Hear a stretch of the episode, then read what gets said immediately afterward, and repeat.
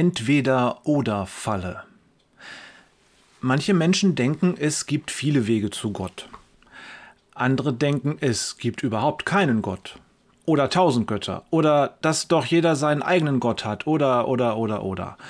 Wir Menschen denken immer etwas, meistens das, was uns gerade in den Kram passt.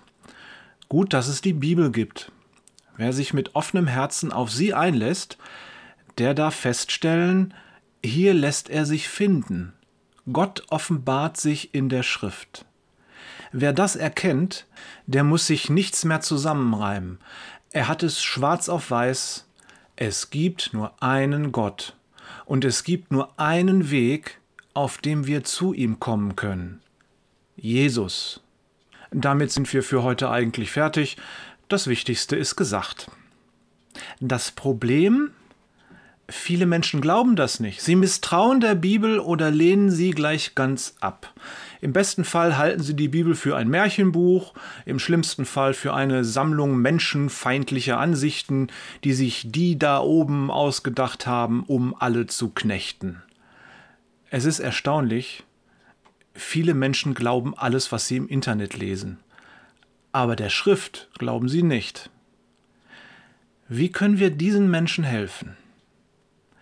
Zwei Gedanken dazu, die ich so oder ähnlich bei C.S. Lewis gelesen habe und die wir heute für unsere Zwecke gebrauchen wollen. Erster Gedanke.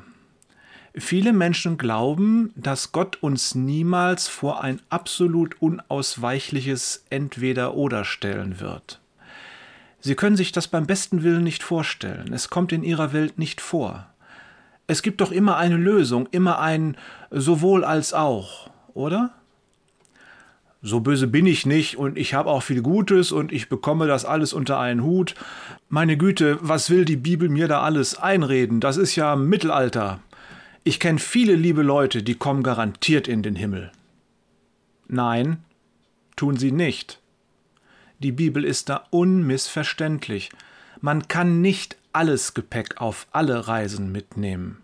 Es kann sogar vorkommen, dass auf einer Reise unser rechtes Auge oder unsere rechte Hand unter den Dingen sind, die wir zurücklassen müssen. Es gibt entweder oder Augenblicke im Leben, da müssen wir uns entscheiden. Frag mal den reichen Jüngling aus Matthäus 19, wie ihm die Aufforderung von Jesus geschmeckt hat, ja, du bist schon ein Lieber, du machst alles richtig, deine Eltern können stolz auf dich sein, du bist okay. Doch eins fehlt verkaufe alles, was du hast und gib es den Armen.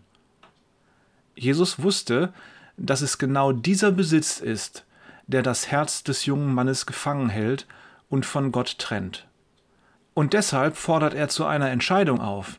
Entweder oder. Beides geht nicht. Du kannst nicht zwei Herren dienen. Zweiter Gedanke. Wir leben in einer Welt, in der sich Wege gabeln. Immer wieder stehen wir in unserem Leben vor Weggabelungen und immer wieder müssen wir uns für einen Weg entscheiden, der sich dann nach einiger Zeit wieder gabelt. Nicht jeder, der sich falsch entscheidet, ist verloren, doch die Rettung besteht allein darin, auf den rechten Weg zurückzukehren. Die Bibel nennt das Umkehr.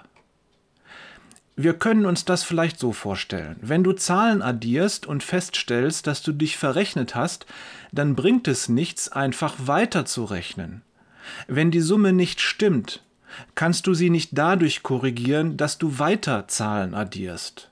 Du hast nur eine Möglichkeit, geh zurück, bis du den Irrtum findest und fang an diesem Punkt neu an. Im Leben ist es genauso. Wenn du den Fehler entdeckst, dann sieh ihm ins Auge und geh zurück. Entweder du tust das, oder du musst die Folgen tragen, von denen die Bibel sagt, dass sie furchtbar sind. Und neu anfangen hört sich stark nach Neugeburt an, stimmt's? Da schließt sich der Kreis. Als Neugeborener stehst du anders vor den Weggabelungen deines Lebens. Du weißt jetzt, Böses kann rückgängig gemacht werden, aber es kann sich niemals zum Guten entwickeln. Brich mit dem Bösen und wähle das Gute. Jesus hilft uns. Es gibt nur entweder oder.